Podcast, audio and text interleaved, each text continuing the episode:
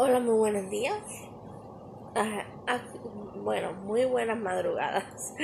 Esta hora siempre suelo despertarme y suelo leer la Biblia y tener y leer un poco de devocional. Y después como algo y vuelvo a acostarme a dormir hasta la mañana. Y bueno, seguimos el capítulo 14 del libro. Y vamos a leer una pequeña parte del devocional. Y dice, los verdugos. Jesús cuenta en la historia que, ante la falta de perdón del, del siervo, el rey lo entregó a los verdugos. Un verdugo es una persona encargada de ejecutar una sentencia de muerte o de aplicar una pena de implicar un castigo físico. El verdugo, de este modo, es aquel que tiene la función de matar o castigar al que ha sido condenado. Esta es una verdad que necesitamos entender. Los que se niegan a perdonar son atormentados por espíritus malignos que aprovechan nuestro dolor para lastimarnos, hasta acabar con nuestra salud física, emocional y espiritual, con el fin de que entendamos lo que estos verdugos pueden representar en nuestra vida. Voy a clasificarlo en diferentes áreas de nuestro verdugo, de nuestro ser. Entonces ella empieza con la mente, que es muy importante para mí, con el corazón, el verdugo de la espiritualidad, el verdugo de las relaciones, que vamos a estar leyendo previamente en la mañana o en la tarde. So,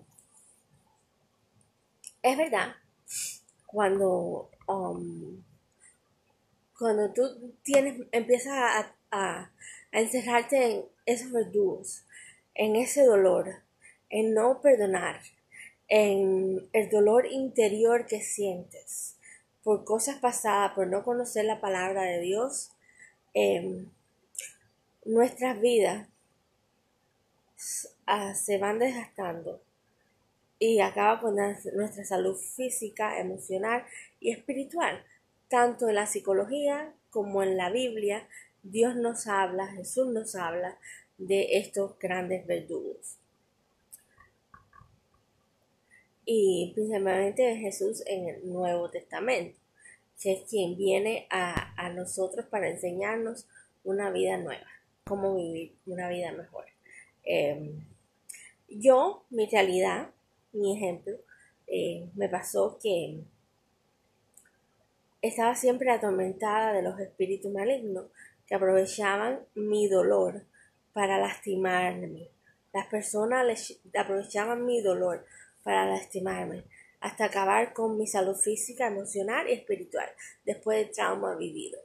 Y eso fue lo que me pasó y, y me ha acabado muchísimo, me ha acabado muchísimo, pero ahora dije no, eso no va a seguir pasando en mi vida yo voy a ser feliz, yo voy a ser quien yo quiera ser. Yo voy a amar a Dios, a entregarme a Dios, no importa lo que el mundo piense, eh, a conocer a Jesús, a conocer la Biblia. Em, no más trauma con mi cabello. Mi cabello vuelve a ser largo como antes. Em, mi salud física ah, la quiero recuperar y las pastillas me dan porque me, es obvio por mi enfermedad, pero no me importa mientras que los exámenes anuales me den bien em, el tamaño, el peso que tenga, ¿no? Porque eso fueron parte de un trauma que tuve y, me veía a veces a, las 2, a las 3 de la mañana haciendo ejercicio y agotándome, ¿no? So, mi salud física eh, la emocional me la lastimaron, la física, la mental. Bueno, ¿cuántas, cuántas cosas me lastimaron, no? Fui parte de un gran verdugo por la simple inocencia y de no de no conocer a Dios y, de las personas eh, aprovecharse de eso el diablo como ella dice aprovecharse de eso. Eh, me encantaría seguir leyendo, pero son las 2 de la mañana, entonces necesito volver a dormir. y necesito eh, seguir leyendo algunos versículos bíblicos y tener un momento de oración para poder continuar mis sueños, mi hora de sueño, ¿no? No mis sueños, mis horas de sueños. en la Biblia nos quedamos en el capítulo 18 que dice eh, Saúl tiene celos de David. Y comienza en el versículo 6 aconteció que cuando volvían ellos cuando David volvió de matar al filisteo salieron las mujeres de todas las ciudades de Israel cantando y danzando para recibir al rey Saúl con panderas, con cánticos de alegría y con instrumentos de música. Y cantaban las mujeres que danzaban y decían, Saúl hirió a sus miles y David a sus diez miles.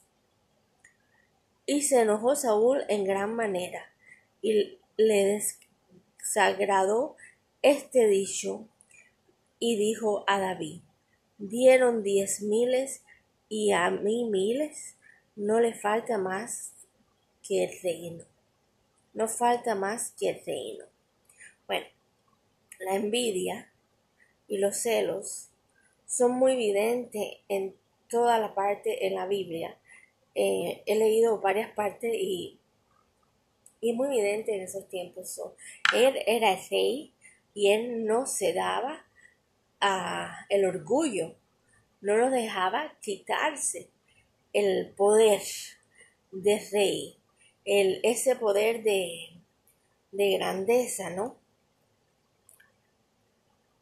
Eh, y, eran las mujeres que, bonitas, bailaban, danzaban y, entonces él se sintió como que yo soy el rey, ¿cómo ellas van a decir eso? Yo puedo tener la mujer que yo quiera. Eh, y a veces eso mismo nos sucede a nosotros los seres humanos que sentimos celos por los demás. Leí hasta el versículo 8 nada más. Que sentimos celos por los demás y eso nos va a entrando, nos da ira, eh, nos convierte en un verdugo y no solamente eso, sino que, llegamos a, odiar y nuestro corazón es Eh, no mira con buenos ojos a, los demás. Esos son los celos, ¿no? Quiere y no eres feliz en realidad cuando sientes celos. Vamos a ver continuamente qué es lo que le pasa a Saúl cuando va sintiendo ese celo y que le quiere hacer a David, que es bastante extenso, tiene 30 versículos. Eh, pero ya sabemos lo que pasó y por qué él va a sentir celos por ah, David, porque eh, esa parte, pequeña parte leída. Eh, pero ahora volviendo a la realidad, cuando las personas sienten celo por ti, te pueden destruir, te pueden destruir de alguna manera, porque esa persona no está feliz y al no estar feliz ellos te hacen infeliz a ti. Ah, y muchas veces quieren hasta ah, simplemente hacerte la vida imposible porque eh, y te empiezan a hacer daño, a hacer la vida imposible, a decirte mentiras, a, tú inocentemente no te das cuenta, pero a mí llegó un punto que si yo tenía el pelo rojo, se lo pintaban de rojo. Si yo tenía el pelo sueltos, se lo ponían sueltos. Si tenía maquillaje, se ponía maquillaje. Si me compraba un uniforme nuevo, se compraba un uniforme mejor y nuevo. Em, es, es, es, tú sabes, difícil. Cuando entonces tú vas viendo eso, lo vas entrando en tu corazón.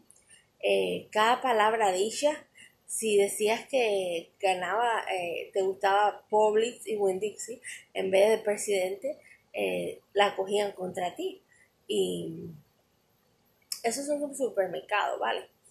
Y entonces, eh, cosas tan comunes como esa. Y si tenías la niña y decías que ibas a llevarla a Disney on Ice, o tenías un prepaid college, o uno inocentemente contando la historia de su vida, como amistad o como compañero de trabajo, porque cuando viene a ver empiezas bastante tiempo con ellos, pasa bastante tiempo con ellos, que lo llegas a querer como un familiar hermano, o lo entras en tu vida como un buen amigo, em, inocentemente de la persona, ¿no? Y si dice que vas a poner a la niña en esta escuela, o en natación, o en ballet, eh, hacían lo mismo, ponían a sus hijos lo mismo, y los celos son temerosos, temerosos que llegas a un punto de tener temor de esas personas. Y a mí me pasó y tuve temor, y tuve temor, pero no conocía a la Biblia, no conocía a, a Jesús. Y me acabaron mi mente, me acabaron mi salud física, mental y emocional, por, porque me convirtieron en un verdugo de ellos. Y, y fue muy difícil para mí. Y ahora que me estoy recuperando por encontrar a Dios, por encontrar a Jesús, eh, es realmente una emoción para mí decir gracias Dios mío porque me has abierto las puertas a un camino desconocido que yo no conocía, a que mi inocencia se vuelva inteligencia en tu palabra, ¿no? Eh, a, ser tan inocente que, y, que yo no comprendía, que yo no comprendía, y tu inocencia me ha convertido en una persona sabia. Mi inocencia te me ha convertido en una persona sabia al conocer tu palabra. Y estoy tan interesada en estos tipos de verdugos que voy eh, a, leer el primero, que es el de la mente, que fue lo que más me afectaron a mí, aunque me afectaron todos, ¿no? Eh, me afectaron el del corazón, la espiritualidad, las relaciones y la mente. Eh, que ha sido muy duro, que tengo que tomar pastillas, que tengo miedo de la gente a veces, que tengo temor a veces, que no confío en nadie y cuando confío en alguien me da duda y es una persona que puedo confiar en este momento es en Dios, el Todopoderoso en Jesús. Y vamos a continuar con el virtud de la mente, ya que vimos eh, por qué Saúl siente celos de David. Eh, en ese momento y después vamos a seguir leyendo la historia que está muy interesante porque todos queremos saber cuál es el final de los celos, qué es lo que pasa. Y dice, seguramente has escuchado que la mente es un campo de batalla. Cuando no perdonamos es como si la batalla nunca terminara. Por más que luches, no vas a ganar, porque sencillamente lo único que termina con la batalla es el perdón. Esa es la única decisión que tomará a tus enemigos y los sacará de su cabeza. Eh, a mí me dio por luchar a mi manera, cuando ya no podía más, que exploté, que mi mente se quemó, eh, que no podía sacarme ese estrés de adentro. Eh, fue como que yo necesito terminar con todo esto que me están haciendo y no veía la forma y no veía en quién refugiarme. Solo sentía que Dios estaba conmigo en ese momento, pero no sabía, no lo conocía, solo sabía que Él me amaba y yo lo amaba, y, pero no sabía que la única forma de salir de eso era perdonándolos constantemente.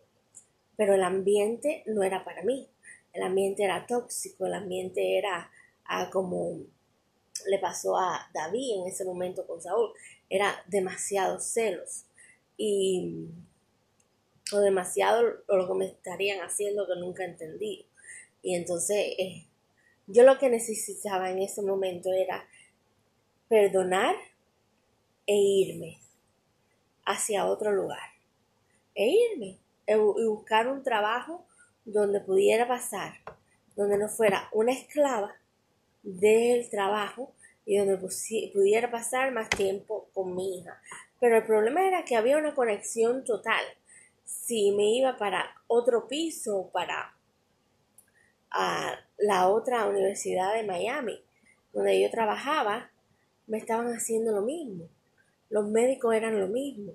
Y entonces, eh, yo lo que, entonces después cuando ya no pude más, que me volví bipolar, porque el gene se, se, activó, eh, que me deshabilitaron, fue porque y seguía yo con la misma historia, con lo mismo y hablaba sola y estaba atormentada estaba loca tenía el diablo dentro de mí porque no podía salir las cosas. Y entonces eh, ahora entiendo por qué, porque yo no podía perdonar y yo seguía y me hablaba sola y seguía de lo mismo, de lo mismo, de lo mismo, lo que me hacían, lo que me hacían, lo que hacían, el, los celos, el odio. Y todavía sigo hablando muchas veces con las amistades de lo mismo, de lo mismo. Y ya me doy cuenta que es perdonar y seguir adelante. Y en ese momento yo lo que necesitaba era em, perdonar e irme y alejarme. Pero yo no sabía, tenía miedo porque era sola con mi hija y ese era mi trabajo, esa era mi pasión, eso es lo que estudié. ¿Ok? ¿Cómo lo iba a perdonar si eh, Goliat estaba frente a mí, junto a todos esos grupos, vamos a llamarle los filisteos, pero bueno, ese tiempo, era un grupo y un Goliat contra mí y no sabía cómo batallar hasta que hice lo que pude, ¿no? Otras posibilidades como la venganza solo te esclavizarán más porque estarás dedicando tiempo y esfuerzo a pensar en lo que te dañó y eso traerá tristeza y ansiedad a tu vida. Eso me pasó. Trajo mucha tristeza, mucha ansiedad a mi vida, eh, mucho dolor y es ahora que me estoy recuperando poco a poco, ¿no? Y, y ya no tengo más remedio que tomar pastillas por el resto de mi vida. El cerebro es adaptivo, es decir, que cuando piensas por mucho tiempo de una manera, es como si se hicieran surcos o caminos que hacen que comiences a operar siempre en esta forma o de dirección. Por ejemplo, si no perdonas a alguien que te traicionó y día a día traes tu mente esa experiencia, no resulta. Poco a poco comienzas a pensar que de alguna forma, todos te traicionaron o lo harán. Nuestra mente comienza a operar de forma tal que atenta contra nosotros mismos. ¿Qué vida de amargura tan grande podemos llegar a vivir cuando no perdonamos? Por eso es necesario que permitamos que, con el amor que hemos recibido de Dios, cubramos a todos nuestros deudores y una vez sanos podamos disfrutar de una mente llena de paz y descanso. Amén. Ahora yo me siento así. Disculpe. Con una mente llena de paz, descansada, eh, que puedo confiar en algunas personas, pero a veces he sentido miedo. El otro día me pasó y sentí miedo. Y, y ahí no me acuerdo de Dios no me acuerdo de Jesús, cuando el miedo me, me toma. Y es como que es difícil. Pero en ese momento que yo siento miedo, yo tengo que decir, no, Dios está conmigo, Jesús está conmigo, y no son las personas que me hicieron daño.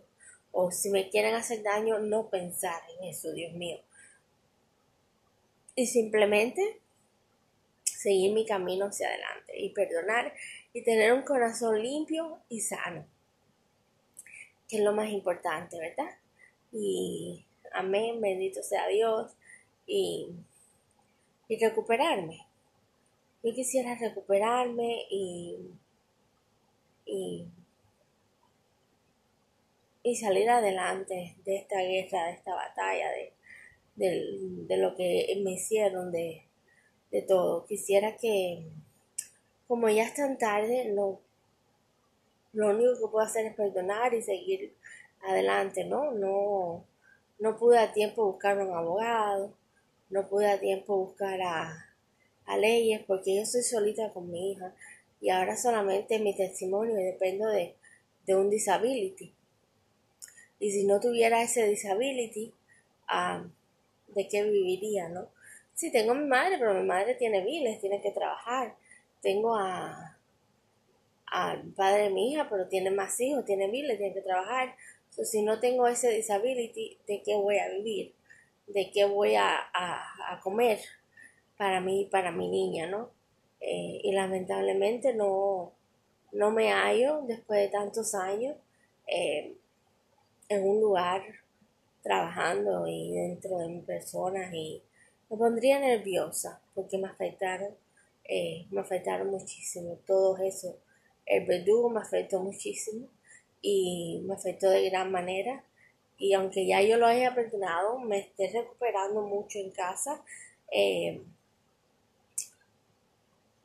quiero vivir una vida tranquila, una vida con Dios y, y no es fácil salir afuera.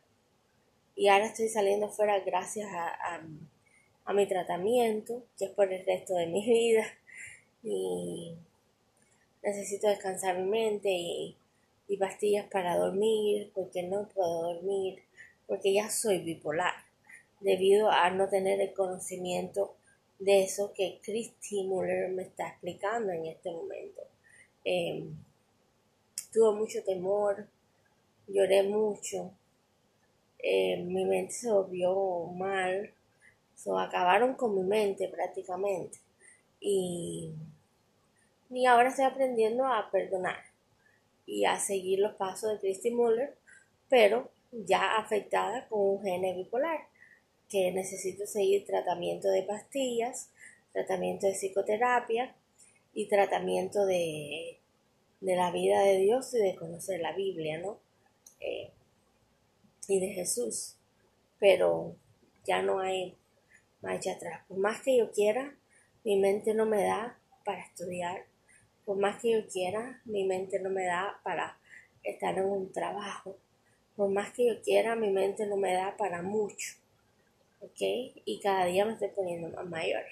So, mi mente me da para tomarme mis pastillas, dormir lo que pueda, eh, descansar mi mente y llevar una rutina tranquila, de gozo, eh, de mucha paz espiritual y, simplemente eh, rutinaria, porque me afectaron los nervios muchísimo, muchísimo. Fíjate que ahora me estoy leyendo eso y, y, mis manos están como nerviosas.